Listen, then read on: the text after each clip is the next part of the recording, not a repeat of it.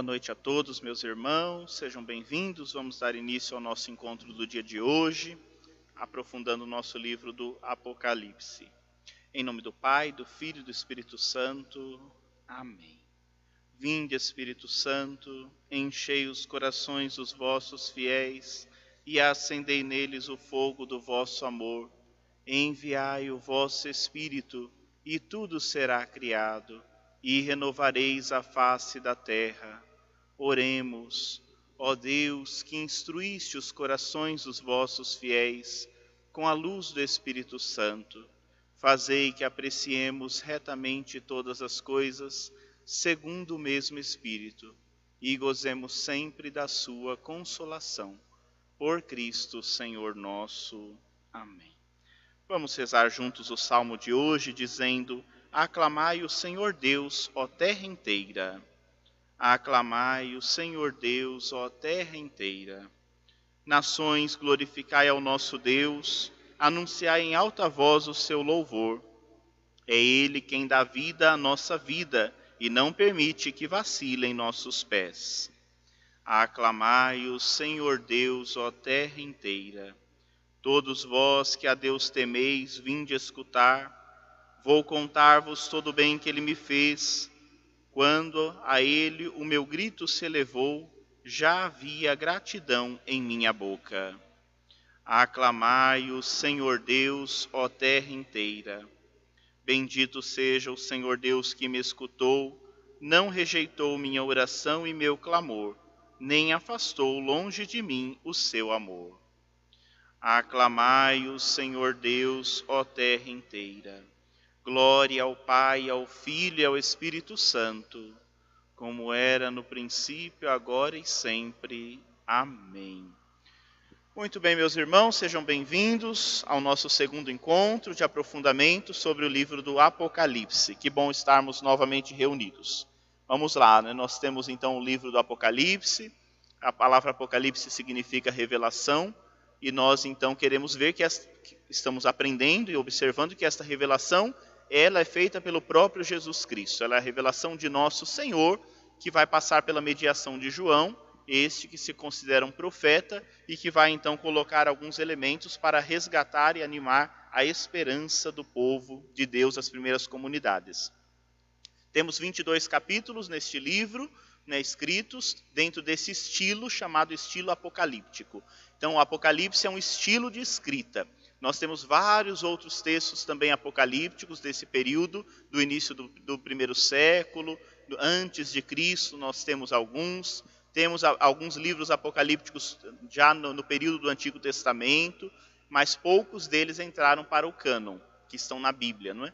No Antigo Testamento, nós temos um texto apocalíptico, que é o texto de Daniel. Daniel é um texto apocalíptico e no Novo Testamento somente o livro do Apocalipse de São João, esse que nós estamos estudando. Também temos outros textos e capítulos dentro dos livros bíblicos que são nesse estilo. Os evangelhos sinóticos trazem, né? nós o ano passado estudamos Mateus e vimos que ele tem um discurso escatológico onde tem alguns elementos apocalípticos. O, evangelho segundo Marcos também tem. Todos os evangelistas trazem sempre um capítulo que fala sobre esses temas, né, que são por simbolismos, por elementos que parecem aí falar sobre o fim do mundo. No Antigo Testamento, o livro o profeta Ezequiel traz também capítulos apocalípticos dentro dele. Então nós temos em várias partes da Bíblia esses elementos. Mas um livro inteirinho dedicado desta forma no cânon é só esse que nós temos do Apocalipse de São João. Então não precisamos nunca ter medo dele, nós precisamos entender que ele é um livro escrito dentro de um período, de um contexto histórico e religioso muito próprio e que fala sobre a revelação de Jesus a partir do mistério pascal para animar a vida das comunidades que passam por algumas dificuldades, por algumas privações. Então nós vimos algumas chaves de leitura e começamos depois então a fazer o estudo. É, depois, eu acho que tinha até umas perguntas que a Elaine. Depois eu verifico as perguntas, né? Mas dentre elas eu lembro lá que alguém perguntou, né? Então nós sabemos que esse João do Apocalipse não é o João evangelista. Né? Existe, por um tempo se confundiu, se achou que era, mas para nós, nós já vimos que não tem importância saber quem é o autor. Em todo o Novo Testamento, é, a preocupação principal não é saber o autor do livro, mas a mensagem que ele traz. Então, atribuídos ao apóstolo João, nós temos um evangelho, nós temos três cartas, né, a primeira, a segunda e a terceira carta de São João, e nós temos este Apocalipse, chamado Apocalipse de São João. Muito provavelmente quem escreveu esse livro foi uma pessoa chamada João, mas ele em nenhum momento da obra se designa como apóstolo, ele não se coloca como apóstolo, ele se coloca como um servo do Senhor, um servidor de Cristo e como um profeta. É assim que ele se estabelece. Ele não se utiliza do título de apóstolo para ele. Ao contrário, ele fala dos apóstolos como algo que já passou. Então, e olhando os estilos também, apesar de alguns elementos tocarem o Evangelho de João, nós vemos que João foi escrito dentro de um estilo, o Evangelho, e o Apocalipse dentro de outro estilo. Então seria difícil a mesma pessoa escrever de uma maneira tão diferente uma coisa e outra. Então não é o apóstolo João, mas a tradição acabou colocando, então a gente acaba dizendo que é o mesmo João. Desse João nós sabemos que foi uma pessoa muito fiel, uma testemunha, que foi exilado para a ilha de Pátimos e lá ele ficou até o fim. E segundo ele conta para nós no início do livro, ele exilado por causa de nosso Senhor, lá nesta ilha, ele teve essas visões mas temos que entender, essas visões não foi que ele estava lá, e o céu se abriu e ele viu tudo isso. Mas ele sentiu essa inspiração para poder escrever as comunidades, sendo presença de ânimo na vida daquelas comunidades. Então, todo o texto apocalíptico vai trazer isso para nós: visões, simbolismos, elementos assim grandiosos, para falar de uma realidade muito maior. Eu dizia, acho que na semana passada, sobre a questão dos sinais, né? O sinal aponta para algo. Então, todo texto apocalíptico usa sinais. Não pode parar no sinal. Tem que entender o que o sinal está indicando, para onde o sinal está levando. Então, o texto apocalíptico ele traz essa dinâmica. Se utiliza diversos sinais para nos levar, para nos apontar a algum elemento maior, algum elemento mais profundo, que seria talvez complicado de dizer com palavras, então os sinais vão nos ajudando a compreender de uma maneira melhor. Por isso a gente diz que às vezes é um texto um pouco mais cifrado. Né? A gente precisa descobrir o sentido que está por trás de cada um desses elementos. Vimos também que na sua divisão, nesses 22 capítulos, então ele tem essa introdução, que nós já lemos juntos, depois ele tem um conjunto de cartas às sete comunidades, que foi o que, nós foi o que estávamos lendo no último, e depois são duas séries de visões que nós vamos entrar hoje, então, a primeira série de visões, depois uma segunda série de visões. E é assim a gente vai caminhando. Vou lembrar só mais uma coisinha antes da gente partir para as cartas, a continuidade, né? as epístolas, as, as comunidades, as cidades. É, é, importante a gente poder perceber da, quando ele fala da perseguição. Muito provavelmente esse texto foi escrito no ano 95 depois de Cristo. Então, no finalzinho ainda do século I, ele foi escrito.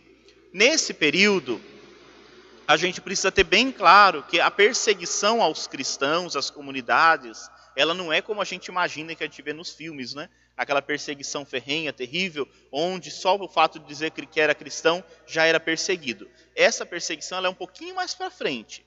Começa a haver algumas perseguições. A gente sabe que depois que Jesus morre, a primeira leva de perseguição é ali nas próprias comunidades judaicas, então os primeiros ali mártires estão dentro daquele contexto. E depois começam a incomodar também o Império Romano por causa da forma de viver, mas ainda não é uma coisa tão forte. Lá pelo ano 70, nós temos um imperador chamado Nero, que era louco, né? ele era doido e ele colocou fogo em Roma. E para escapar disso tudo, ele diz que quem tinha colocado fogo em Roma tinha sido os cristãos. Então foi uma primeira perseguição mais difícil aos cristãos, né, aqueles que seguiam. Ele diz que eles era esse povo que ficava acreditando nesse Cristo que talvez tivesse feito isso. Foi muito pontual. Depois ele morreu, a coisa tocou. No período de, do, do imperador Domiciano, que é o período desse livro que nós estamos estudando, a perseguição fica um pouquinho maior, mas não porque eram cristãos, era porque havia o culto ao imperador, que no período de Domiciano foi mais elevado esse culto. Então o imperador tinha que ser tratado como um deus, tinha que ser honrado como um deus. E sobretudo depois que ele morria, ele ganhava um lugar dentro dos santuários romanos e tinha que ser adorado. O cristão jamais vai adorar, o judeu também não vai adorar. Então é um povo que constantemente entrava em conflito, porque é um povo que não aceita esse tipo de coisa. Então a perseguição não era uma perseguição tão religiosa no, no, no sentido de, ah, é porque você crê assim ou assim, mas era porque eles viam como um embate ao sistema dominante, ao sistema político. Então começa aqui. E isso vai crescer. Essa perseguição vai crescer muito mais, até onde vai chegar um ponto onde identificou o cristão tem que matar, né? porque eles começam a incomodar o império até que depois o próprio cristianismo vai dominar o império. Então isso cresce, mas isso vai ser lá pelo século III. No finalzinho do século I, a gente está começando esses elementos de perseguição que o nosso profeta, João, tem muito claro e já começa a perceber, ele já nota, e por isso que ele fala das coisas que virão, ele já consegue perceber aonde vai chegar isso tudo, porque a perseguição já está presente, um pouco ainda velada, mas ela já está. Alguns já estão morrendo por causa do Cristo, e ele consegue notar que isso tem uma tendência de crescer, e ele estava certo. Né? Então aquilo cresceu muito, e aquilo foi um grande problema. Então, são os desafios que ele enfrentava e que ele apresenta agora para todas as comunidades da, é, da época. Tá bom? Vamos lá. Vimos então as cartas, né, o endereço da obra, vimos uma visão inaugural, onde ele apresenta o Filho do Homem, o evento pascal, no capítulo 1, e é o primeiro elemento, né, então a visão preparatória da voz, de quem, como ele viu, o Senhor de muitos dias, os cabelos brancos, uma, uma série de elementos que nós vimos. E depois ele diz então que o Senhor chamou e disse para ele escrever cartas a sete igrejas, a sete cidades da Ásia Menor, que é a região onde ele escreve. E aí nós fomos observando cada uma delas.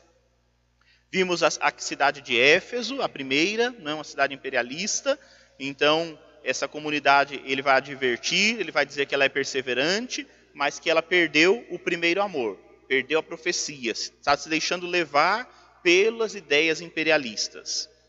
Depois tem a cidade de Esmirna, né, que também é uma cidade de pessoas consideradas indigentes, considerada uma, uma comunidade muito pobre, mas aos olhos do Senhor ela é rica, porque ela busca uma fidelidade. Cidade de Pérgamo, né, cidade das espadas, cidade do poder, diz que lá em Pérgamo, João diz que lá está o trono de Satanás, porque lá o culto imperial era muito forte. Então ele chama isso e aí ele pede para a gente desmascarar esse trono de Satanás. Depois fala da cidade de Tiatira, era uma cidade que tinha pessoas que lidavam com ferro, faziam coisas de ferro, né? E, e ela então lá tinha uma profetisa, uma catequista, que ele dá o nome de Jezabel e que ele chama de grande prostituta, porque ela faz uma propaganda à idolatria. Ela vem ensinar o caminho de Cristo e junto com ele a adoração ao imperador. Então ele diz que assim, ou nós profetizamos de verdade, ou nós nos prostituímos. Por isso que ela é considerada uma prostituta. E por isso, não no sentido moral, né? é no sentido da idolatria. Ela se prostituiu, ela se vendeu, ela não ensina o caminho, ela finge que ensina o caminho de Cristo, mas não ensina. E ele diz: cuidado para não cair na lábia de Jezabel, né? porque senão a gente vai ser destruído também. Para todas essas cidades tem esse elemento de, de consolação e de destruição ou muda de vida ou será destruído. Então o, o, o, Apocalipse é muito assim, né? As coisas estão aí, a gente precisa observar e precisa manter a fidelidade, porque não dá para ficar em cima do muro. E a gente vai ver que tem uma cidade aqui que estava em cima do muro e ele é muito ferrenho contra ela. Faltam três cidades. A cidade de Sardes, nós vamos ver agora, nós terminamos, paramos nela da semana passada. Então, é o capítulo 3 do Apocalipse, é a cidade de Sardes todas seguem o mesmo estilinho, né? Quando a gente lê, parece que a gente consegue identificar todos, todas as cartinhas, as epístolas seguem o mesmo estilo. Então, vou ler essa primeira, depois eu vou pedindo ajuda para as pessoas que estão aqui para ir ajudando na leitura, mas para a gente concluir essa parte, primeiramente. Capítulo 3, versículo 1. Ao anjo da igreja em Sardes, escreve: Assim diz aquele que tem os sete Espíritos de Deus e as sete estrelas. Conheço tua conduta. Tens fama de estar vivo, mas estás morto. Torna-te vigilante e consolida o resto que estava para morrer, pois não achei perfeita a tua conduta diante do meu Deus. Lembra-te, portanto, de como recebeste e ouviste. Observa-o e converte-te. Caso não vigies, virei como um ladrão sem que saibais em que hora venho te surpreender. Em Sardes, contudo, há algumas pessoas que não sujaram as vestes. Elas andarão comigo vestidas de branco, pois são dignas. O vencedor se trajará com vestes brancas, e eu jamais apagarei o seu nome do livro da vida. Proclamarei seu nome diante do meu Pai e dos seus anjos. Quem tem ouvidos, ouça o que o Espírito diz às igrejas. Uma coisa interessante, né? Tudo isso que estão nessas cidades, nessas comunidades, não é exclusivo delas. Todas as nossas comunidades podem passar por isso. Por isso que eles entram aqui no Apocalipse. É direcionado a uma, mas na verdade não é para esta uma, é para toda a igreja, onde ela estiver, para que possa se converter. Então, Sardes aparentemente não tem nada de positivo ela não está perfeita na conduta, ela deve se converter. Diz que apenas algumas pessoas não se sujaram, as outras estão todas sujas. Sardes era uma cidade têxtil, trabalhava então com tecidos. Né? E por fazer muitos tecidos e por trabalhar com isso tudo, ela usava muito a questão da aparência. E é isso que é criticado, porque isso é trazido também para a fé. Uma fé somente de aparência. Parece que está cheia de vida, mas diz Jesus, está morta. Porque o que fala, o quem manda João escrever é o Cristo, é o Messias. Então Jesus mandou João escrever e dizer: Você parece que está viva, mas você está morta. Então só tem roupagem. Você foi engolida pelo sistema da idolatria, pelo sistema da infidelidade. Você foi assaltada muitas vezes e se deixou levar. Por isso ele pede dessa cidade vigilância.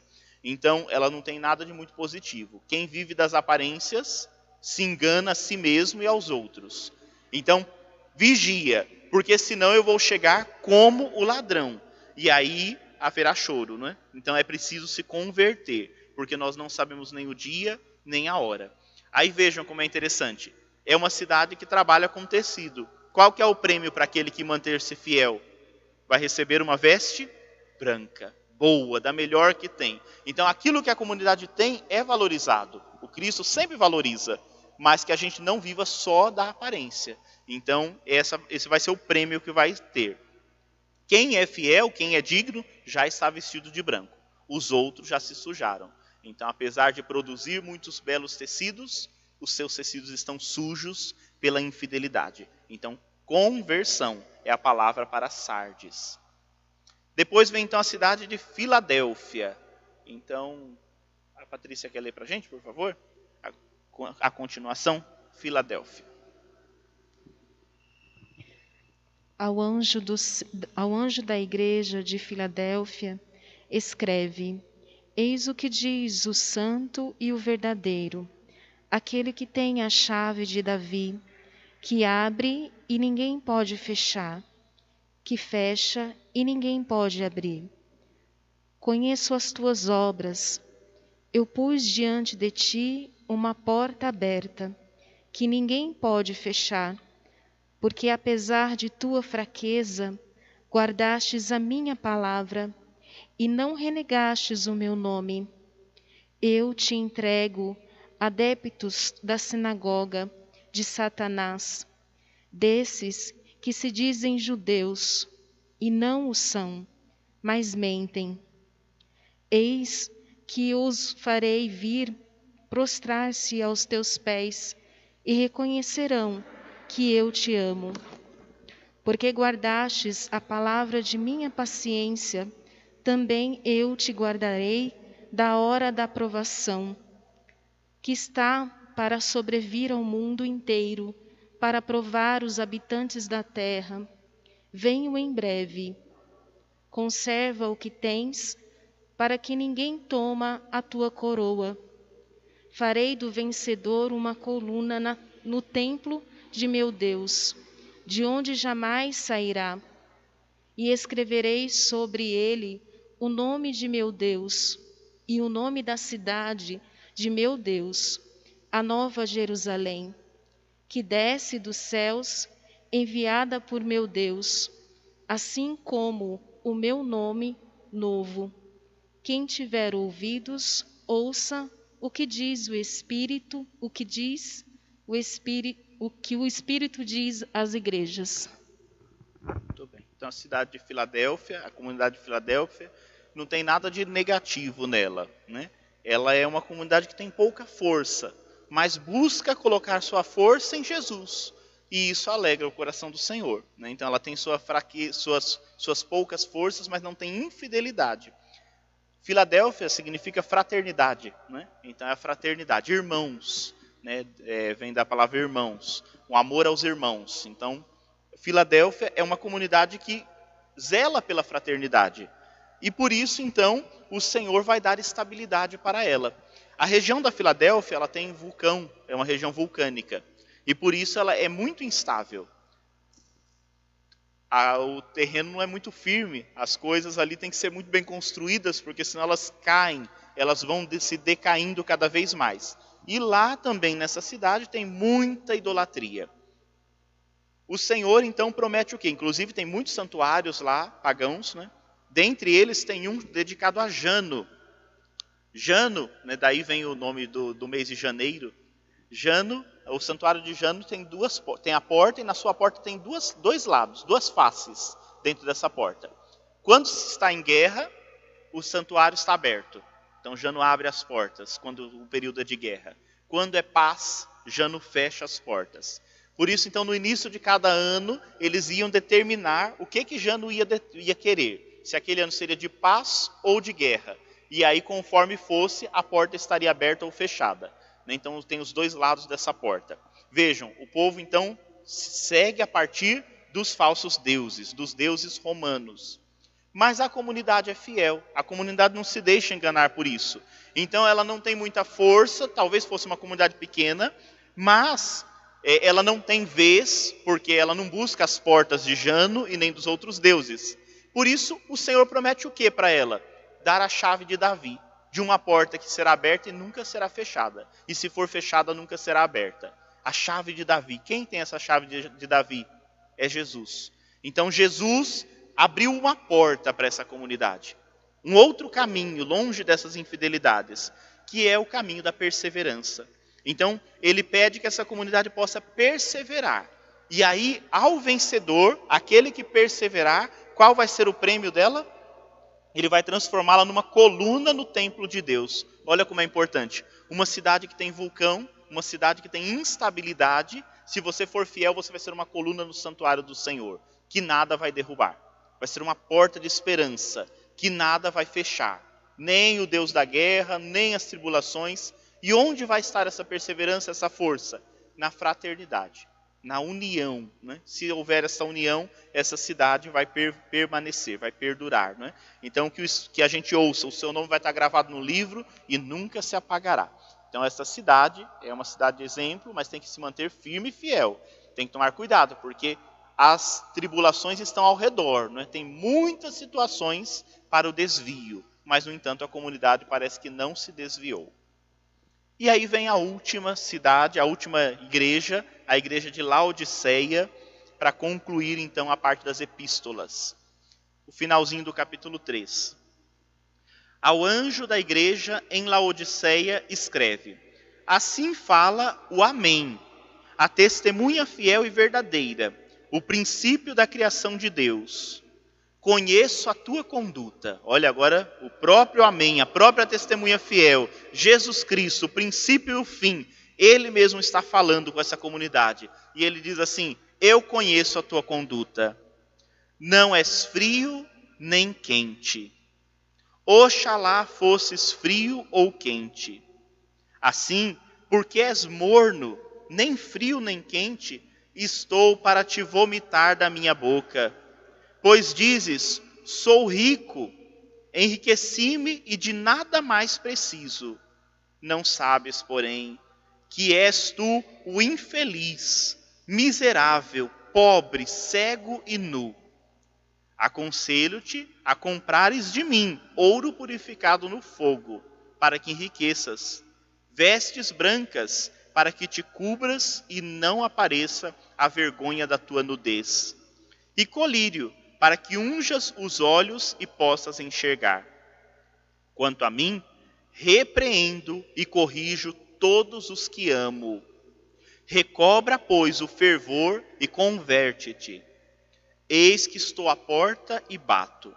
Se alguém ouvir minha voz e abrir a porta, entrarei em sua casa e cearei com ele, e ele comigo. Ao vencedor, concederei sentar-se comigo no meu trono, assim como eu também venci e estou sentado com meu Pai em seu trono. Quem tem ouvidos, ouça o que o Espírito diz às igrejas. Poxa vida, hein? será que a gente é Laodiceia? Se a gente for Laodiceia, cuidado. Mas olha, é a última, é interessante isso daqui, né? Todas elas, ele repreende, ele mostra o erro, mas qual é o objetivo? É destruir a comunidade? Não, sempre tem uma promessa de um prêmio. É o livro da esperança. Você está se desviando, se converte, volta. Eu quero você sentada comigo no meu trono. Vejam, é, é, um, é um amor. Ele diz: Eu corrijo quem eu amo. Então ele vem corrigir muito duramente a, a Laodiceia, porque ele a ama. E ele quer que ela mude, que ela volte a ter o vigor que talvez um dia ela teve. E qual que é a doença de Laodiceia? A autossuficiência. Laodiceia chegou a um ponto que diz assim: Eu sou rica e eu não preciso de mais nada. Eu tenho, eu enriqueci, eu tenho tudo e eu não preciso mais nada, de mais nada e nem de ninguém. Por que, que ela, ela, ela tem tudo isso? Porque ela tem o ouro, então é um lugar que tem muito dinheiro. Ela também tem lã, ela trabalha, tem tecido. Lá nessa cidade, uma cidade desenvolvida, tem muitos bancos, tem dinheiro, tem, os poderosos estão bem. E além de tudo isso, ela tem uma espécie de uma medicina, que era uma coisa grandiosa na época, também é região vulcânica. As águas da, de Laodiceia são águas mornas, por isso que ele chama ela de morna, não é? nem fria nem quente, porque por causa dos vulcões ela consegue então manter suas águas mornas. E essas águas são medicinais. Por isso, as pessoas vão muito até lá tem essas águas de medicina, eles desenvolveram uma espécie de um colírio que era, que era usado para combater a cegueira. Então era uma cidade extremamente desenvolvida. Tinha tudo o que precisava. E por isso o poder subiu para a cabeça. E ela chegou a um ponto que ela falou: não preciso mais de nada nem de mais ninguém, porque eu tenho tudo. E aí Jesus diz para ela: aí é que você se engana.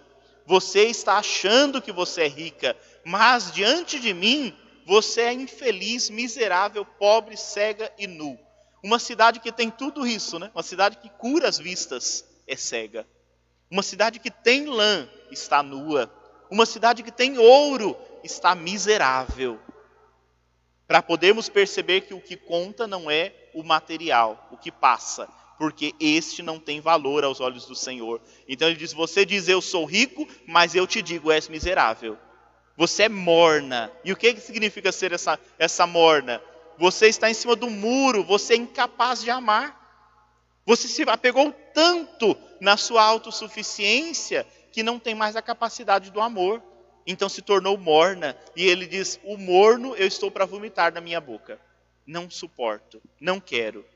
Mas eu darei o prêmio. Então, eu que sou o Amém. É interessante isso. O que, que significa ser o Amém?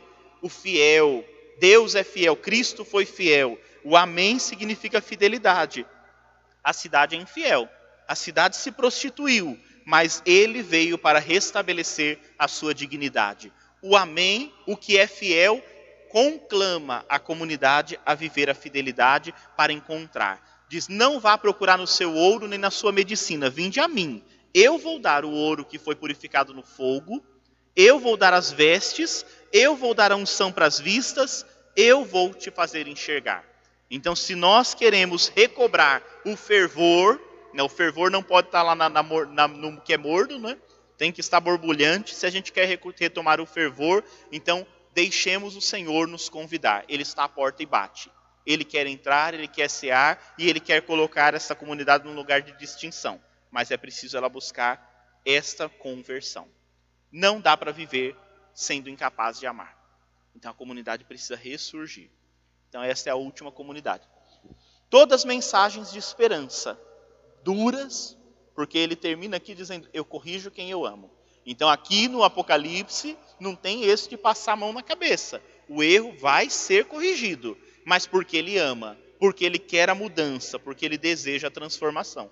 Então, por isso que é uma mensagem de esperança. E sempre ele destaca, né, por pior que seja a comunidade, ele sempre destaca que alguns permanecem fiéis. E isso tem valor aos olhos de Deus.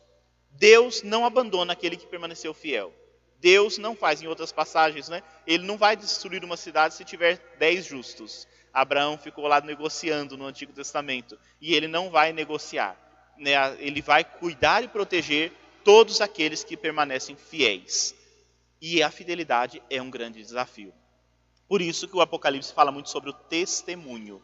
Testemunho que deve ser levado a, a, a, com firmeza, né? e o testemunho que, se for preciso, deve entregar inclusive o próprio, o próprio sangue. Então, a testemunha fiel é Jesus Cristo e a comunidade tem que testemunhá-lo com a própria vida, sem ter medo. Agora, imagina, a gente fala assim, ah, mas isso é tão normal, né? Imagina se a gente vivesse nessas situações, nessas cidades, onde tudo era assim. Cada um, né, dentro da sua realidade, vai tendo essas, as suas tentações. Então, o império domina tudo e ensina isso tudo. O sincretismo nessa região era muito grande, como é hoje. E então as pessoas viviam tudo que era possível, tudo que é bom a gente vai atrás, né? E será que dá para viver assim? Falou que é bom, a gente corre atrás sem analisar, sem refletir. Falou que é bom, a gente abandona um caminho para seguir o outro. Então essa é, fraqueza é o que o, o autor do Apocalipse quer combater porque é isso que ele está prevendo, né? A coisa vai apertar ainda mais. E aí? Como que a comunidade vai sobreviver? Ela vai continuar firme se ela tiver essa fraqueza dentro de si? Porque é aquilo que eu disse, a perseguição está só começando. E quando a perseguição for maior, será que a comunidade vai sobreviver? Por isso ele corrige. Vamos já melhorar agora, porque quando a coisa apertar, nós vamos precisar ser muito fiéis. Não podemos nos entregar à prostituição. Tranquilo até aqui? Sossegado? Vamos para as visões. A visão é maravilhosa, essa primeira visão. Né? Nós vamos tentar ver o capítulo 4, 5, hoje, se der, um pedacinho do 6. Que vai, então, agora, agora é, são as visões proféticas, agora começa a profecia.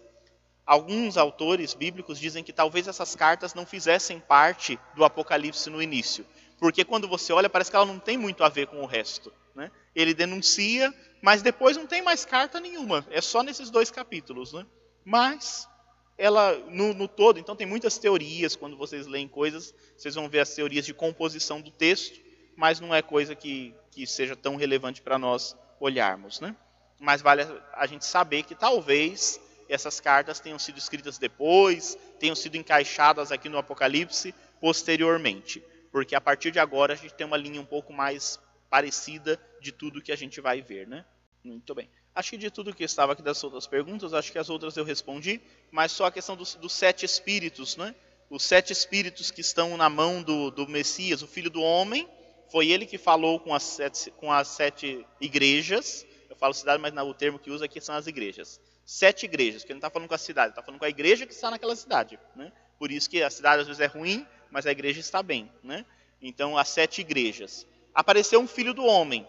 O filho do homem ele então estava ali, ele tinha numa mão o candelabro, as estrelas, tinha as estrelas, porque são as igrejas, as sete igrejas, e ele também tem, ele é o possuidor dos sete espíritos. O que, é que são esses sete espíritos? De novo, tem muitas teorias, mas esses sete espíritos pode ser uma referência ao Espírito Santo. Jesus é o detentor do Espírito Santo. Então, quando fala os sete espíritos, para a gente entender, que não são um monte de espíritos, né? mas são os dons do Espírito. Ele é o detentor, não vai ser ele que, junto do Pai, vai enviar o Espírito Santo para a comunidade. Então, ele é o detentor, né? ele tem apóstolo do Espírito Santo e ele derrama o Espírito Santo na vida da igreja. Então, é ele quem dá. E ele está nas mãos, as estrelas que são essas igrejas, pertencem a ele. Então, as igrejas têm que ser fiéis porque elas são dele. Estão no mundo, mas não pertencem ao mundo. São as estrelas. A gente vê as estrelas daqui da terra, mas elas estão no céu. Né? As igrejas, elas estão aqui na terra, elas têm uma missão aqui, mas elas vêm do céu, elas vêm de Deus, elas vêm da, da mão do Senhor. Então a igreja não pode se esquecer que ela é uma realidade que está inserida no mundo, mas ela não é mundana. Porque se a gente esquecer disso, a gente desvia da missão e vira só um agrupamento de pessoas. Então, é, esses sete espíritos vão, aparecer outras vezes. Né? Então, quando se trata de Jesus, Jesus, detentor dos sete espíritos, é uma referência, talvez, ao Espírito Santo, ou a totalidade, porque o sete é a totalidade, né? Então, sete espíritos, também, quando se trata ao Pai, é o poder, todo o poderio de Deus Pai. Né? Então, na, na, sua totalidade. Então, sete espíritos é para representar sempre a totalidade. Tudo que for sete é para a gente ter uma noção de que é completo. Não falta nada. O número sete é o número da perfeição. Então, você viu sete, aquilo é perfeito. Então, se são sete espíritos, é, é a perfeição do, espírito. É a perfeição da espiritualidade, a perfeição de Deus, são os elementos perfeitos. Porque se não fosse perfeito, não era sete. Ia ter um outro número. E a gente vai vendo os números todos lá. Né? Se fosse seis repetido, era besta, não era o Senhor. Né? Então a gente, os números aqui dizem muito. E agora a gente vai ver, inclusive, alguns números que vão aparecer agora. Nessa primeira parte agora que nós vamos ver das visões, nós vamos analisar então o capítulo 4 e o capítulo 5, que é a visão, é um culto celestial. Então aqui ele tem uma visão do culto da liturgia celestial. Então, como que o céu está e como que a gente vai caminhando para esse céu. Então, é como se fosse uma liturgia, como se fosse uma missa, vamos dizer assim, né? No céu. Ele vai ter essa visão de como que a coisa está no céu e a partir dali a gente vai ver e ler a realidade que nós estamos vivendo. Então, essa é a visão do trono de Deus e depois nesse trono ele vai ver um livro selado, um livro lacrado e um cordeiro. Então, isso está no capítulo 4 e 5. É a primeira visão. Então, a visão do trono de Deus. Deus aparece sentado em seu trono, que é o mundo que foi criado por ele. Todas as criaturas, inclusive os homens da antiga aliança, o celebram em uma liturgia celeste inspirada nas celebrações cristãs da época. Então, como é que a gente imagina que é a liturgia no céu, né? Do jeito que a gente celebra aqui, né? A gente imagina que lá vai ser mais perfeito. Então, por isso que a gente tem uma responsabilidade maior de celebrar bem, né? Então, a partir do que eles celebravam na época, ele consegue imaginar como que fosse, como que seria a liturgia, a celebração no céu, diante do trono e do Cordeiro, né? E lá, então, tem um livro selado, um livro que está fechado com sete selos e tem um cordeiro. A celebração prossegue, então ele começa dizendo da celebração, ele vê o trono e depois no segmento ele vê que o cordeiro foi glorificado. Esse cordeiro é o redentor. A sua obra salvífica cumpre o Antigo Testamento, que só poderá ser aberto por ele. Então, essa é a dinâmica do que nós vamos ver agora nesta visão. É uma visão muito bonita. Eu acho que eu disse da vez passada que o livro, o texto do Apocalipse é um texto litúrgico. Então ele vai, ele coloca hinos, ele coloca cânticos, e ele diz lá na introdução que era para ser lido publicamente. Então era para ser lido na comunidade, para que a comunidade pudesse interagir com esse texto e cantar os louvores que no céu já são cantados. Então é interessante, a gente vai fazendo um pouco essa dinâmica, você vai olhando no seu texto e a gente vai observando esses elementos que são interessantes. Vamos ver a visão? Vamos, vamos junto com São João ter essa visão agora, você vai imaginando. Vamos imaginar agora lá ele chegando no trono do, do céu e celebrando uma sagrada liturgia lá no céu. Capítulo 4. Depois disso, tive uma visão. Então, depois que ele falou para as igrejas todas, ele teve uma visão. Havia uma porta aberta no céu, e a primeira voz que ouvira falar-me como trombeta disse. Então saiu uma voz que era igual uma trombeta e disse para ele: Sobe até aqui para que te mostre as coisas que devem acontecer depois destas. Está vendo? futuro, as coisas que vão acontecer, não é? Então a gente já lê, já fica imaginando, no fim dos tempos isso vai acontecer. Não, ele está dizendo, ah, essas coisas estão acontecendo na comunidade. Olha o que vai acontecer depois, olha o que vai acontecer amanhã, olha o que vai acontecer daqui a pouco se essas comunidades não mudarem. Né? Essa é a ideia. Já estão acontecendo, podem melhorar ou piorar, vai depender de como nós vivermos. Fui imediatamente movido pelo Espírito então o Espírito pegou e levou ele então para o céu, estava a porta aberta, ele chegou lá. Eis que havia um trono no céu, e no trono alguém sentado. Alguém sentado. Aí na minha Bíblia aqui tem, tem reticências de vocês, como é que está? Como é que está essa parte na sua? Tem um asterisco. Então, alguém sentado. Mas quem está sentado? Por que, que não falou? Mas vamos, vamos continuar, né? O que estava sentado então não nomeou quem está sentado. Né? O que estava sentado tinha o aspecto de uma pedra de jaspe e coralina, e um arco-íris envolvia o trono com reflexos de esmeralda. Então tinha alguém sentado e lá sentado ele parecia então uma pedra muito preciosa, tinha um arco-íris ao redor dele e um reflexo enorme de esmeralda, então era alguém muito precioso que estava sentado ali naquele trono. Estava lá sentado. Ao redor desse trono estavam dispostos 24 tronos. Então, um trono no centro, 24 tronos ao redor e neles assentavam-se 24 anciãos.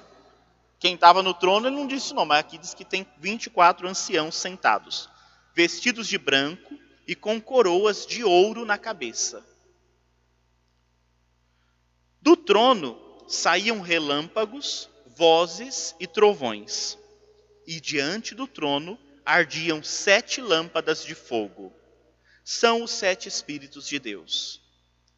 À frente do trono havia como que um mar de vidro, semelhante ao cristal. No meio do trono e ao seu redor estavam quatro viventes, cheios de olhos pela frente e por trás. Tal, talvez esteja viventes seres vivos nos de vocês, está quatro viventes? Seres vivos, aparece muitos seres vivos. O primeiro vivente, ou ser vivo, é semelhante a um leão. O segundo ser vivo, a um touro. O terceiro tem a face como de um homem. O quarto vivente é semelhante a uma águia em voo. Os quatro viventes têm cada um seis asas e são cheios de olhos ao redor e por dentro. E dia e noite, sem parar, proclamam. Então vamos lá, nossa visão vai se completando. Tem um trono brilhante alguém está sentado. Quem está sentado parece uma pedra muito preciosa que brilha, que resplandece. Tem 24 tronos ao redor e estão sentados anciãos vestidos de branco com uma coroa na cabeça. Do trono saem vozes, relâmpagos e trovões. Nesse trono, aqui não dá para a gente entender direito. Ao redor, dentro dele, no meio dele, tem quatro viventes, quatro seres vivos, que têm olhos por todos os cantos, então eles estão cheios de olhos, e a face deles é diferente.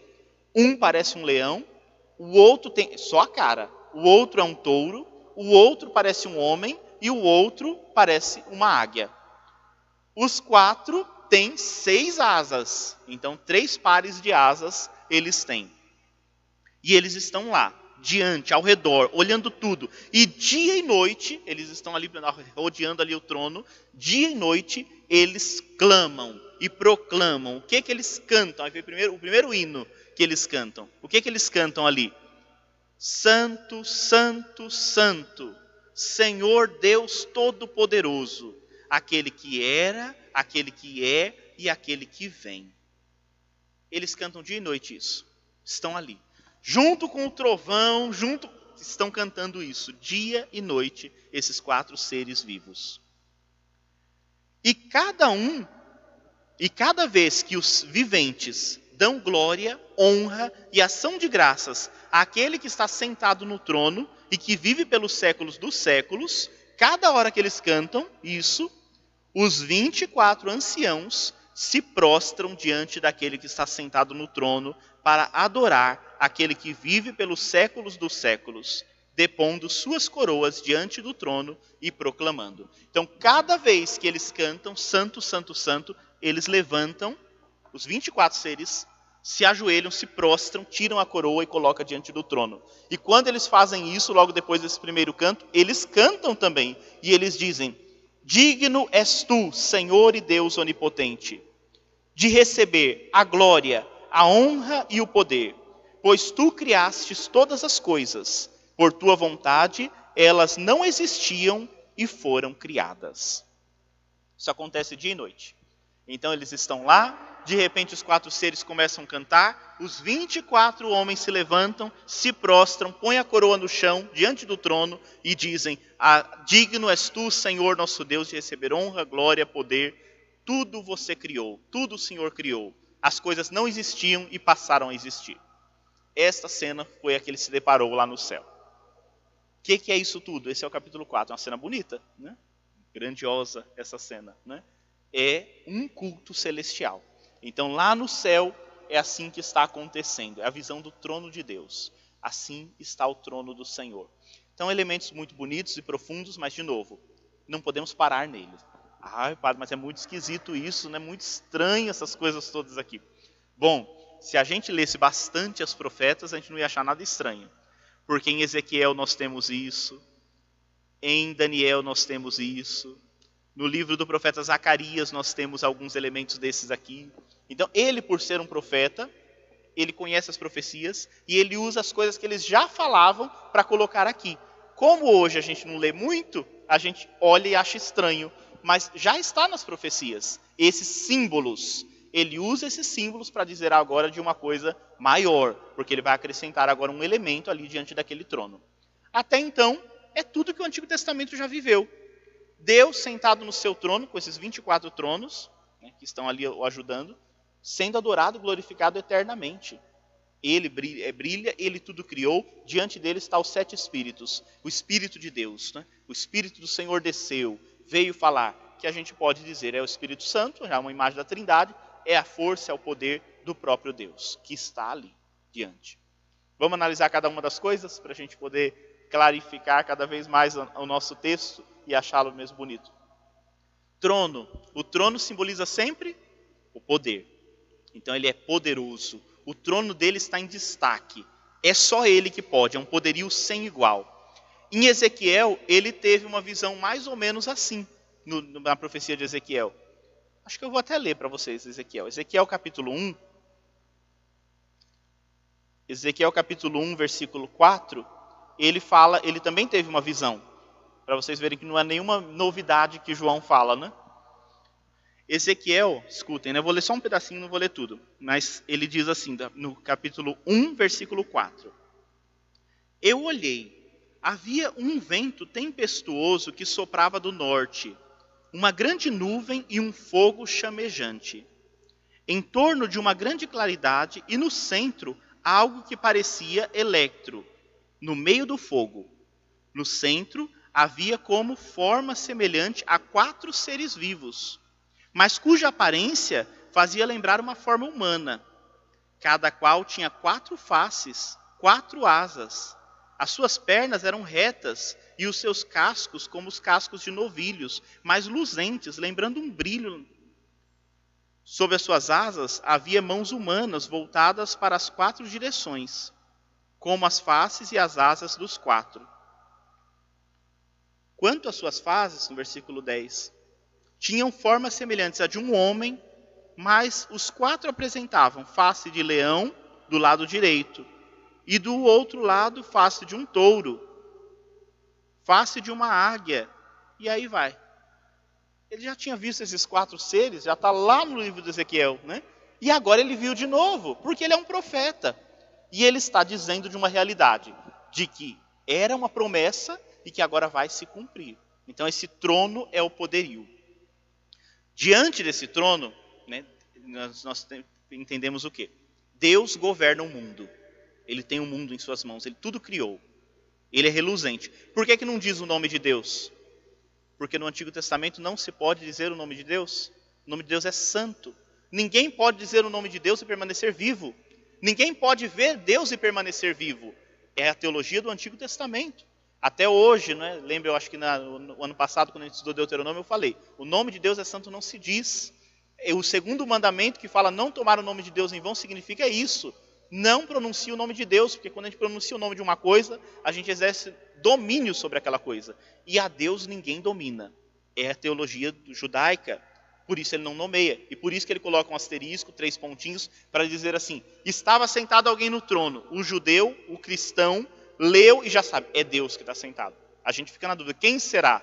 Esse, esse, suspense é para dizer, é Deus. Não precisa nem dizer o nome dele, porque nós sabemos que é ele que está lá sentado.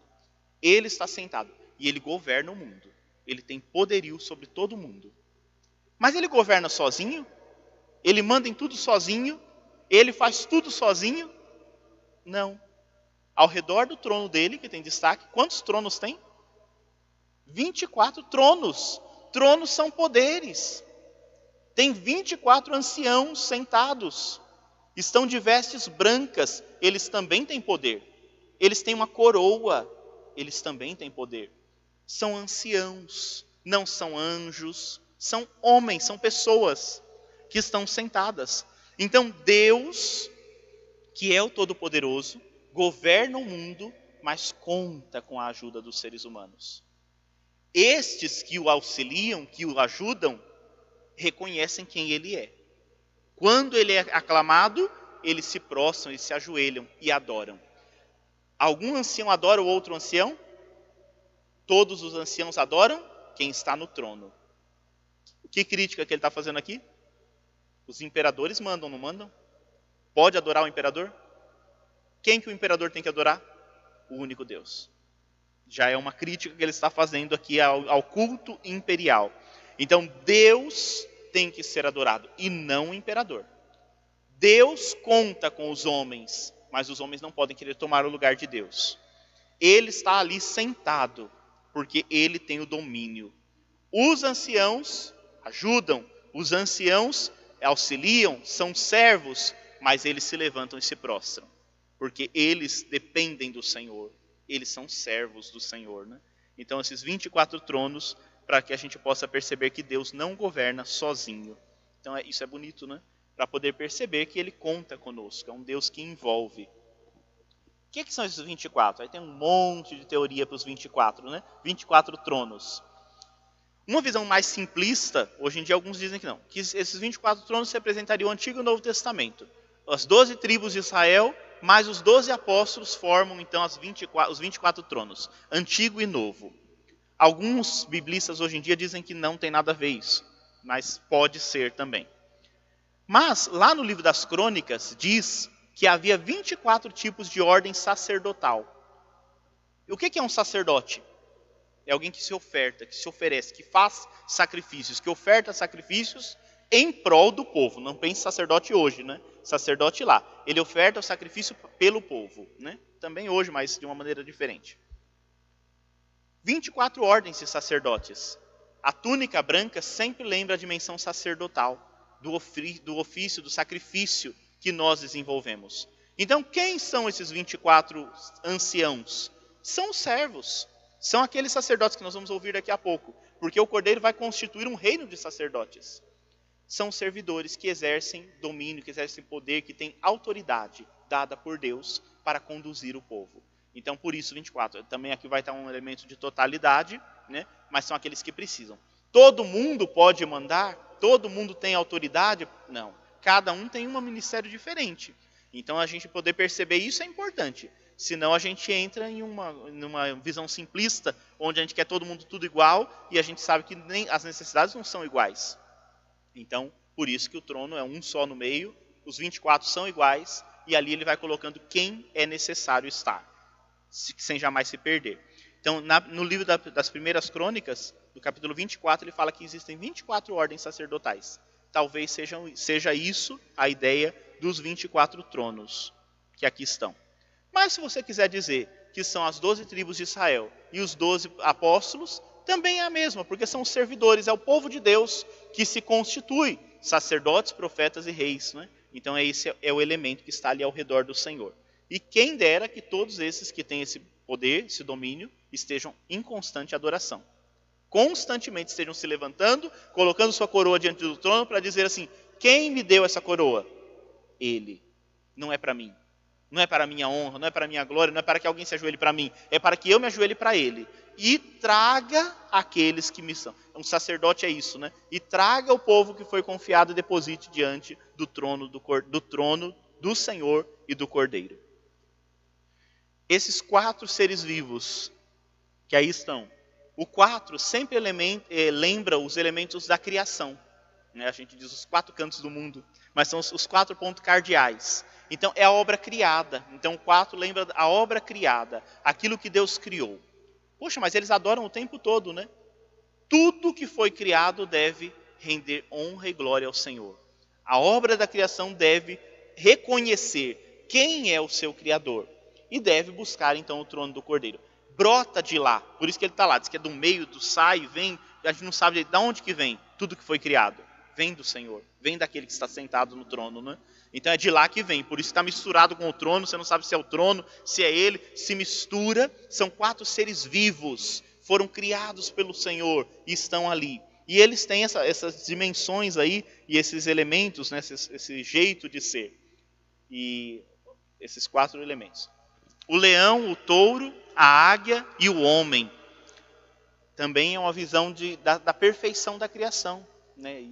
Por muito tempo, é claro, de novo, é uma visão lá de trás, né? Mas qual que é o rei dos animais? O leão.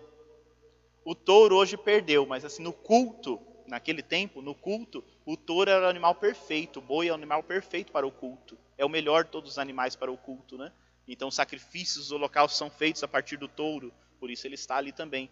Né? O, do, dos, das aves que estão no céu, qual que é a que tem maior majestade? É a águia, que tem uma visão profunda.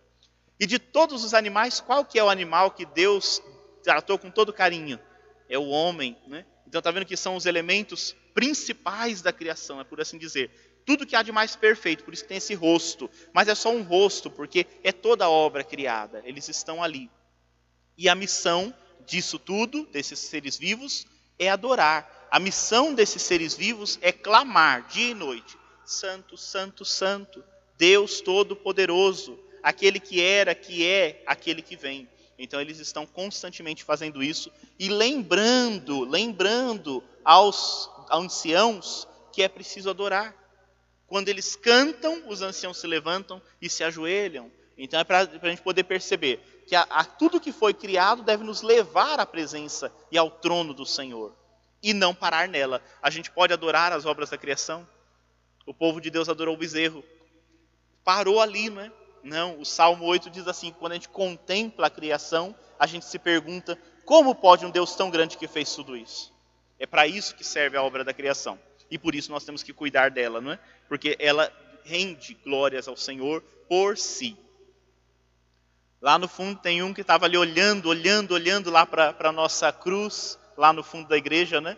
Porque lá que os mais atentos, quando vierem na igreja, ao redor da cruz de Cristo, lá no fundo da igreja, tem quatro seres. Eu vou mostrar para vocês. Eu vou mostrar, já que eu estou aqui, né? Eu vou mostrar para vocês.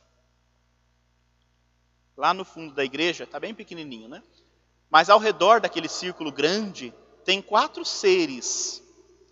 E aqueles seres, ao redor deles, está num círculo, tem as, as asas, todas as asas que ele comenta ali, né? É uma representação desses seres que estão no Apocalipse. Por quê? Porque depois de um tempo, vou arrumar aqui, né? Depois de um tempo, os padres da igreja olharam esses quatro seres e homenagearam os quatro apóstolos, os quatro, os quatro evangelistas que nos deixaram o evangelho de Cristo, e diz que cada um desses, porque não são aqueles que estão no trono, que levam ao Senhor, eles nos levam também ao Cordeiro, a sua mensagem, né? E eles homenagearam então os evangelistas, dizendo que cada um desses seres representaria um evangelista.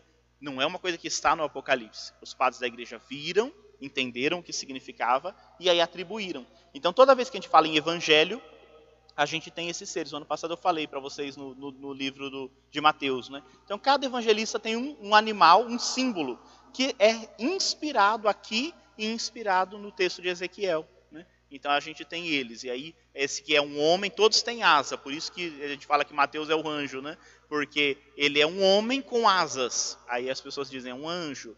O touro vai lembrar sempre Lucas, né? Porque Lucas fala muito da dimensão do sacrifício. E o touro é o elemento do sacrifício, né? Marcos vai, é, é, sempre o leão, né? o primeiro evangelista, fala que Jesus esteve lá no deserto em meias feras, e por isso então eles colocam como o leão. E o Evangelho segundo João é o evangelho mais teológico, que olha tudo de cima, como a águia que olha tudo de cima. Então também o evangelista João é chamado de águia. E aí ficou. E por isso que aqui na nossa igreja eles estão ali para representar os quatro evangelistas. Então quando você vier na igreja, você vai lá e olha direitinho, identifica cada um deles. Eles estão simbolizados ao redor da cruz, porque eles servem ao evangelho. Eles servem à boa notícia que é Jesus propaganda da igreja feita, né? Para que vocês possam vir rezar diante da cruz. A gente prossegue, né? Tranquilo até aqui? Então, os hinos estão aí, são hinos bonitos, maravilha. O céu, o Antigo Testamento até aqui. O Antigo Testamento. Os tronos, o Senhor, a adoração, santo, santo, santo. A gente usa esse santo, santo, santo, não usa? A gente reza ele né, quando, quando a gente se junta com o céu, porque não é o que está cantando no céu. Então daqui está a inspiração. No céu eles cantam isso. E por isso que na missa, mais um parênteses, eu gosto de abrir os parênteses, né?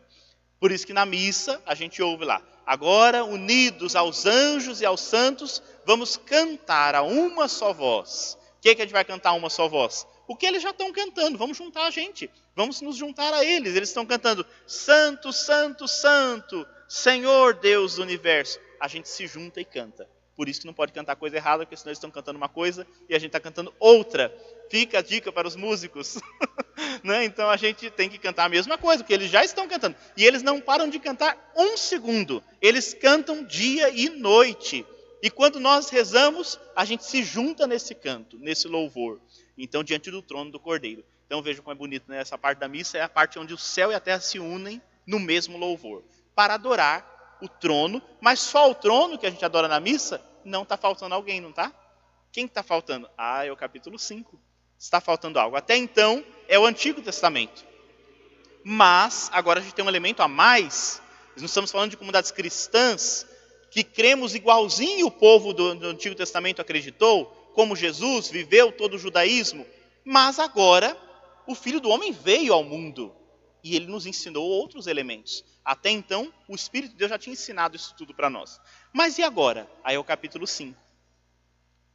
Vi depois, então ele continuou na visão. Ele estava ali, de repente, com certeza, cantando junto, né? Santo, santo, santo. Ele já estava ali embalado, né? Mas ele viu depois, na mão direita daquele que estava sentado no trono, ele viu um livro escrito por dentro e por fora e selado com sete selos. Quem estava sentado na mão direita dele tinha um livro. Que livro é esse, gente? O livro da vida. A história da humanidade está na mão dele. Mas esse livro está escrito por fora, por dentro, porque tem muita coisa nessa história da humanidade, não tem? Por fora, por dentro, por todos os cantos ele está escrito. Mas ele está aberto? Não, ele está fechado. Mas está muito bem fechado. Ele está fechado com sete selos. Então, selo, foi colocado ali sete chaves ali naquele, naquele livro que está na mão daquele que está sentado no trono. Então ele estava observando, de repente ele observou e viu que naquela mão tinha um livro. E esse livro todo bonito lá, todo escrito. Versículo 2. Vi então um anjo, um anjo poderoso, proclamando em alta voz. Então um anjo surgiu ali e dizia: Quem é digno de abrir o livro, rompendo os seus selos? Então o anjo está indagando e olhando para os anciãos, olhando para todo mundo e dizendo: quem é digno de vir e abrir esses, esses selos que estão aqui? Abrir esse livro, quebrar os selos, quem é digno? Mas ninguém no céu, nem na terra, ou sob a terra, era capaz de abrir nem ler o livro. Ninguém. Ele proclama para todo mundo, não era só lá, para a humanidade inteira. Diz que nem na terra, nem em cima da terra, nem embaixo da terra então, nem no céu, nem na terra, nem no inferno, ninguém era digno de pegar o livro das mãos, abrir e nem de ler. Ninguém tinha essa dignidade. O que, que João fez com relação a isso? Está no versículo 4, né? Como gente também tem coisa da vida, né? A gente senta e chora, né? Eu chorava muito, porque ninguém foi considerado digno de abrir nem de ler o livro. Ninguém foi considerado. Um dos anciãos, porém, consolou-me. Então ele começou a lhe chorar e falou: Ninguém é digno de abrir esse livro, né? Aí o ancião veio e falou: Meu filho, não chores. Eis que o leão da tribo de Judá, o rebento de Davi, venceu para poder abrir o livro e os seus sete selos. Ninguém era digno até então. O ancião veio e falou: João, para de chorar. O leão da tribo de Judá já venceu. Ele venceu, ele vitorioso e ele veio. Ele é digno de abrir e de ler tudo que ali está. Ele vai fazer isso. Então não chores, não chores. Leão da tribo de Judá, rebento de Davi, o vencedor, ele é digno. Com efeito, aí ele continuou olhando, né, parou o choro. Entre o trono E os quatro seres vivos e os anciãos viam um cordeiro de pé, como que imolado. Um cordeiro imolado, ele não tinha visto ainda, mas estava lá. Entre ali no meio daquilo tudo tinha um cordeirinho, como que imolado. Por que como que imolado? Né? O cordeiro você imolou, você cortou, matou, né? Mas que ele estava de pé. Ele parecia estar imolado, mas ele estava de pé. Esse é o cordeiro que estava ali, de pé. Como que era o cordeiro? Tinha sete chifres e sete olhos, que são os sete Espíritos de Deus enviados por toda a terra. Ele veio então receber o livro da mão direita daquele que está sentado no trono. Ao receber o livro, os quatro viventes e os vinte e quatro anciãos prostraram-se diante do cordeiro, cada um com uma cítara, uma harpa, e taças de ouro cheias de incenso, que são as orações dos santos, cantando um cântico novo. Então, para aqui. A visão vai se completando. São coisas que vão acontecer, meus irmãos. Não são coisas que já aconteceram. Ele está dizendo como é que aconteceu a salvação. O livro está lá, está fechado. Ninguém pode abrir. Mas o cordeiro, o leão da tribo de Judá, foi suscitado. E ele já passou pelo mundo. E ele voltou agora. É a Páscoa que a gente está vivendo, meus irmãos. Ele voltou para o trono do cordeiro. E ele está lá em pé. Ele foi imolado pelo mundo, mas ele venceu.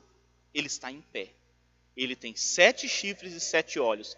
Aí você vai falando, mas sete chifres, meu Deus. Sete é o quê? Perfeição. Sete chifres. O chifre na Bíblia é sinal de poder. Ele é o Todo-Poderoso também, como o Pai. Ele tem sete olhos, ele vê tudo, ele tem a sabedoria, o conhecimento, tudo foi feito por meio dele. Ele é o Cordeiro perfeito que é capaz de abrir. Quando ele recebeu, ele recebe esse livro das mãos de quem? O Pai confiou nele. Salve o Cordeiro obediente que foi até a morte. Ele entregou o livro nas mãos dele. O livro é seu. É você que vai poder abrir esse livro. Quando isso aconteceu, o que, que houve? De novo, todo mundo se levantou, se prostrou, os 24 do trono, os quatro seres vivos, todos eles. E agora eles têm elementos novos. Eles se prostraram diante do trono e do cordeiro, cada um com uma harpa, taças de ouro com incenso. E o que, que são essas taças de ouro com incenso? As orações dos santos. Quem são os santos? Nós aqui, são as pessoas que estão na terra.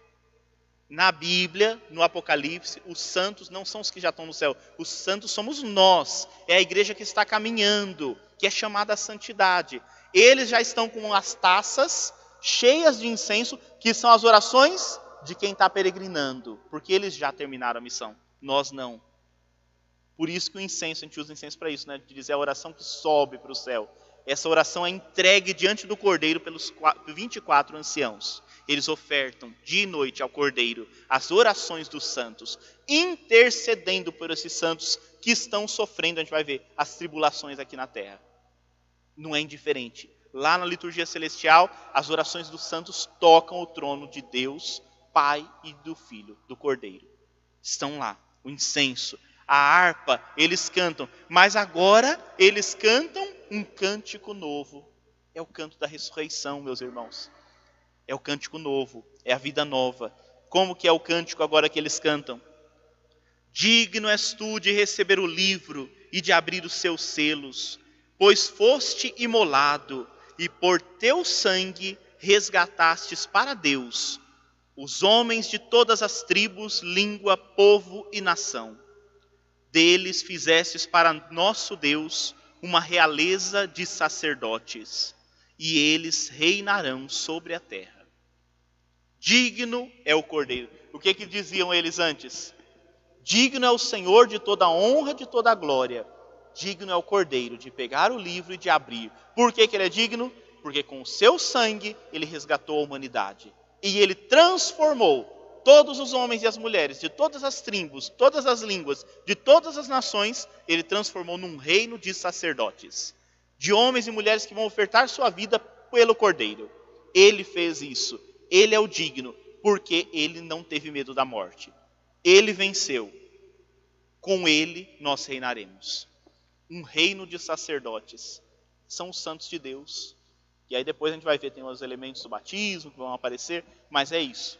O cordeiro levou para o trono todos os homens e mulheres resgatados, lavados. Aqueles que não podiam se aproximar, agora podem se aproximar, porque o pecado foi vencido. É isso que aí está. São coisas que vai acontecer? Não, já aconteceu. Vai ter o que vai acontecer ainda, mas por enquanto ele está só falando o que já aconteceu, para poder a comunidade perceber que nós estamos nesse caminho. O projeto de Deus é perfeito. Aquele trono estava esperando, o livro esperava o cordeiro. O cordeiro veio, cumpriu a missão e voltou. Que é o que a gente vai celebrar na ascensão. Ele voltou para a direita do Pai. E diz que ele vai espalhar, né, a gente leu aqui, ele vai espalhar os sete Espíritos de Deus para os, todos os cantos da terra. É Pentecostes. Ele vai espalhar o Espírito Santo sobre toda a terra para fazer esse povo ser um reino de sacerdotes. Não é nós, né? não somos nós, mas é o Cordeiro que vai realizar isso em nós pela ação do Espírito Santo. Este é o cântico novo que nós cantamos solenemente no Sábado Santo. O Cordeiro venceu, triunfou, aleluia. É Ele, é Ele que venceu. É Ele que fez com que a gente possa também reinar sobre a terra. Bonita visão, né? Linda visão aqui do, do acontecendo. Na arte sacra a gente encontra esses elementos, os artistas de vez em quando fazem esses, esses textos todos. Alguns não fazem muito, né? Porque eu fico imaginando que um cordeirinho com sete chifres, você iria ficar um pouquinho assustado, né? Então, com sete olhos, né? Ia ficar meio assustado. Mas não tem que se assustar. Ele é perfeito, ele é o Cristo. Esse é o cordeiro que está ali, né? Foi imolado, mas está vivo. Essa imagem do cordeiro imolado a gente usa muito, não com os chifres, né? Mas é o cordeirinho, a gente vê ele, ele marcado né, no peito, que ele foi imolado, ele, ele a, a lança entrou, e ele está em pezinho, né? a gente usa muito esse cordeirinho, com a bandeirinha da ressurreição. Então, o cordeiro imolado é o Cristo, é o símbolo pascal por excelência. Bom, terminou a visão aqui? Não, não terminou não. Está terminando é a hora, isso sim, mas a visão ainda não terminou. Vamos concluir a visão. Versículo 11. Em minha visão, ouvi ainda o clamor de uma multidão de anjos que circundavam o trono, os viventes e os anciãos. Seu número era de milhões de milhões e milhares de milhares, e proclamavam em alta voz. Então a visão não acabou aqui. Esses que estavam diante do trono já começaram a cantar, mas nessa voz se uniu uma multidão de anjos. O céu inteiro parou para ver o cordeiro que ia abrir o livro. Ia lá, é, quanto, quanta gente que tem lá no céu, hein? Quantos anjos que a gente tem lá no céu? milhões de milhões e milhares de milhares. É um número de totalidade, é infinito. É impossível saber, não se preocupe quantos anjos e quantos servidores tem no céu, porque milhões de milhões, milhares de milhares é o que nós temos lá. E eles vieram e circundaram o trono, os viventes, os anciãos, essa cúpula que estava no meio, eles circundaram os anjos todos, toda a milícia celeste circundou e começou a proclamar em alta voz: Digno é o cordeiro imolado de receber o poder, a riqueza, a sabedoria, a força, a honra, a glória e o louvor. Isso eles cantavam. O que que os anjos cantam no céu? Digno é o cordeiro imolado de receber. Vamos contar o que, que ele vai receber? De receber poder, riqueza, sabedoria, força, honra, glória e louvor. Deu quanto? Quanto que deu? Sete ele recebe sete atributos, é só isso que ele recebe? Totalidade dos, dos atributos. O cordeiro é digno de receber tudo isso. Segundo hino. Então, primeiro hino, cantado por quem está ali ao redor do trono. O segundo hino, que na verdade só veio somar, não é? Os anjos todos do céu. Parou aqui? Não. Eu ouvi, continuei ouvindo. Toda criatura no céu, na terra, sob a terra, no mar e todos os seres que neles vivem, proclamando. Quem começou a cantar agora? Quem estava na terra, quem estava no mar, quem estava embaixo da terra, quem estava no céu, todos. Todos agora começaram a proclamar. O que começou a proclamar?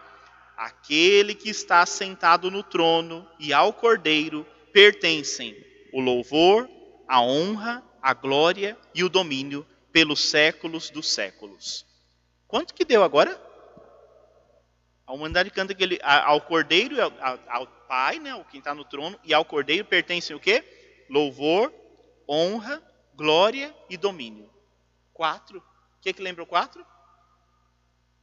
A obra criada. A criação pode ofertar isso, porque a obra criada oferta esses quatro elementos. Os quatro cantos do mundo se ofertam e ofertam isso ao trono e ao cordeiro. Então, e eles cantam isso. Terminou aqui? Não. Quando, ele, quando eles cantaram, quando a humanidade cantou isso tudo, os quatro viventes, aqueles quatro seres que estavam lá, disseram: Amém. E os anciãos prostraram-se e adoraram. A obra está completa. Então, os hinos todos foram cantados. Quando toda a humanidade, o céu, a terra, o inferno, todos os lugares, proclamaram ao Cordeiro e ao Senhor que está no trono, os quatro viventes então concluem a liturgia dizendo Amém. Diante desse Amém, os doze anciãos se prostram novamente em adoração. Adorar. Essa é a liturgia do céu celestial, que se completa quando todos cantarem. Agora já vai entrar assim. Bom, lá no céu, vocês acham que tem algum anjo que não canta? Todos cantam, né? Aqui na terra, você acha que tem algum ser humano que não canta? Ah, então está faltando, né? Enquanto estiver faltando um, vamos continuar cantando, esperando para que esse amém aconteça, né? Então a obra é a que vai começar, porque nem todos ainda reconheceram que aquele que está sentado no trono e ao Cordeiro pertencem o louvor, a honra, a glória e o domínio. Tem gente dando honra, louvor, glória ao imperador, ao poder, ao dinheiro, ao ouro, por isso que ele falou das comunidades. Tem gente dando tudo isso, as coisas criadas. Por isso o canto não se completa, tem, tem que completar. Né? Esses elementos todos. Aqui ele conclui esse elemento da visão, mas vai continuar. Né? Então vejam só, isso tudo aconteceu porque o cordeiro se aproximou e pegou o livro. Mas o livro está fechado, com sete selos. E aí vai, a visão vai continuar, né? Ele tem que abrir, ele é digno. O que que tem nesse livro? Né? Aí a gente vai vendo, tem, tem muita coisa, Ih, mas tem muita, tem muita tragédia nesse livro. Né? E ele vai abrir, porque ele é digno de abrir o livro. Então isso tudo vai acontecer. E infelizmente não vai dar tempo de eu ver hoje. Mas ainda, para a gente concluir o capítulo 5, alguns elementos ainda que são importantes. Né? Então, os louvores celestiais começam com Deus Pai e depois são direcionados também ao Cordeiro. É a revelação divina. Né? E depois vai se estender também ao Espírito Santo é a dimensão trinitária, que não está explícita ainda aqui, mas que depois a gente vai aprender isso tudo. Então, os sete chifres, os sete olhos, esse poder, eles representam o Novo Testamento. Mas no Antigo não era um cordeiro. Quem que era que ia vencer? O ancião falou quem? Quem que venceu? O leão da tribo de Judá. O leão venceu. Mas de repente apareceu foi um cordeiro. Porque esse leão da tribo de Judá que é a profecia, né, a profecia, ela se cumpriu em Jesus. E Jesus se apresentou como? Como um leão, o mais forte? Não. Ele se apresentou como o servo do Senhor. Ele se utilizou da profecia de Isaías, né? Ele foi aquele cordeiro simples levado ao matadouro. Então, a profecia se cumpre no cordeiro. O leão se realiza no cordeiro, no cordeiro como que imolado. Antigo e Novo Testamento. Por isso que eles usam. Então não está contradizendo, está se cumprindo. O que os profetas disseram se cumpriu. Diante do cumprimento é preciso cantar um cântico novo. Não dá mais para ficar agora só adorando o Pai, tem que adorar o Pai e o seu Cordeiro, porque ele é digno. Então aqui, aí aqui vai marcar a distinção entre os cristãos e os que ficaram só no Antigo Testamento, os judeus. Então começa a distinção aqui. Tem que aceitar o Messias que veio, né? Esse cântico novo. Então esse cordeiro que é digno, né? Então, o primeiro hino é cantado aos seres, cantado pelos seres e pelo ancião, dizendo que o cordeiro é digno. O segundo é todo o céu, é incontável, dá os sete atributos, né? Então, tudo que Deus é na sua totalidade é adorado pelo céu. Por que, que no céu tem os sete atributos e nesse que o mundo canta só tem quatro? Que a gente já está caminhando. Né? Lá os anjos conhecem totalmente. Agora, diz São Paulo, que a gente vê as sombras ainda, sabe, papal delas, né? Mas um dia a gente vai ver face a face. Os anjos já contemplam. Então eles já entregam os, os sete elementos, a totalidade. Nós apresentamos essas que a humanidade pode ofertar. Um dia vamos completar no céu, quando estivermos lá. Né? Vamos chegar para lá. Então, essas quatro coisas. O Amém é toda essa conclusão. Lembra o que eu acabei de dizer também no início? Que o Amém é a fidelidade. Né? Então, a fidelidade, o fiel. A, a, a fidelidade venceu.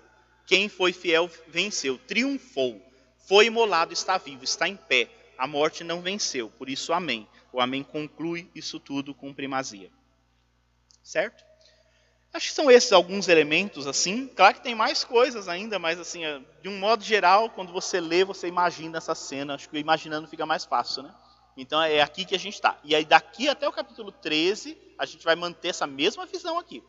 Ele foi chamado, então vamos, vamos lembrando, né? Para a semana que vem a gente olhar os que a gente vai ver agora o romper dos selos. Então no capítulo 6, ele vai abrir seis selos. Vai ficar um, o sétimo, né? Mas ele vai começar a abrir os selos deste livro que ali está. Então, João estava lá, viu o filho do homem aparecer, o filho do homem conversou com as igrejas, o filho do homem não era o cordeiro, mas é o mesmo Jesus. Ele apareceu porque ele vitorioso, estava com as estrelas nas mãos, orientou as igrejas. Agora, uma voz do céu chamou João e disse: Vem até aqui que eu vou te mostrar as coisas que vão acontecer. Só quando ele chegou lá, ele se deparou com uma grande liturgia. E aí ele se contemplou em primeiro lugar, o trono do Senhor, com os 24 anciãos, todos em adoração ali, vivendo uma harmonia perfeita. Ele contemplou isso tudo. Depois ele observou melhor, ele viu que na mão de quem estava sentado no trono tinha um livro, livro da vida, o livro da história humana, estava ali nas mãos dele. Estava lacrado com sete lacres, sete selos. Ele começou a chorar, ele se entristeceu, porque um anjo proclamava para o mundo inteiro: quem é digno? E ninguém era digno. Ninguém era digno, né? Por isso ele chora.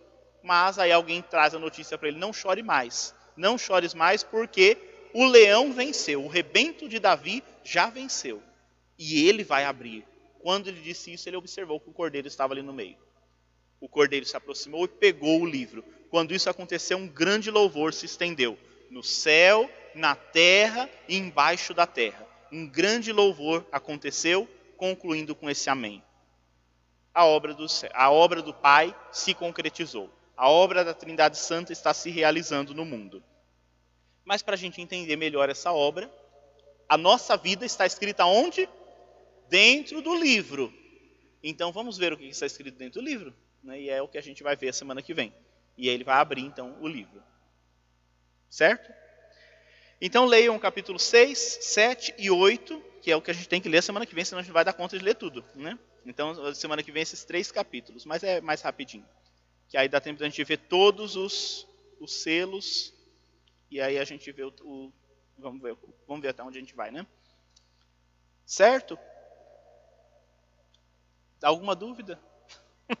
Se tiver, vocês coloquem aí, continuem colocando. Acho que as outras eu respondi mais ou menos. Se não respondi, recoloquem as dúvidas lá para que a gente possa ir caminhando. Então, deixa eu anotar que eu parei aqui no capítulo 6 e na semana que vem a gente prossegue. Vamos concluir então o nosso encontro de hoje, é, rezando aquilo que eles rezam diante do Senhor, né? Então, e eu, vou, eu repito, vocês, eu vou falando, vocês vão repetindo aqui em casa, para a gente concluir o nosso encontro aqui, em sintonia com o céu que contempla o trono e o cordeiro constantemente, né? Mas vamos rezar junto com os anciãos, junto com os 24 anciãos, vamos rezar assim: Santo, Santo, Santo, Santo, Santos, Senhor Deus Todo-Poderoso, aquele que era aquele que é e aquele que vem. Digno és tu, Senhor, e nosso Deus, de receber a honra, a, a glória e o poder. A honra, a glória e o poder. Pois tu criastes todas as coisas. Digno és tu de receber o livro e de abrir os seus selos, pois foste imolado e por teu sangue resgatastes para Deus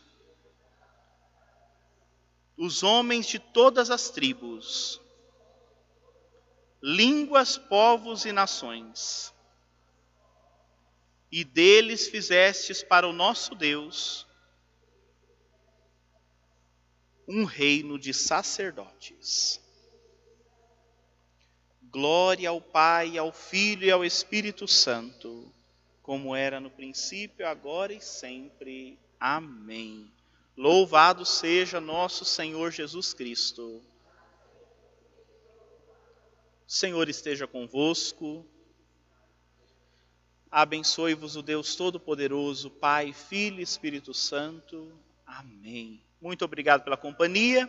Semana que vem vamos nos juntar ao Cordeiro para abrir os sete selos do livro da vida e vermos o que Deus tem para cada um de nós. Até quinta-feira, se Deus quiser.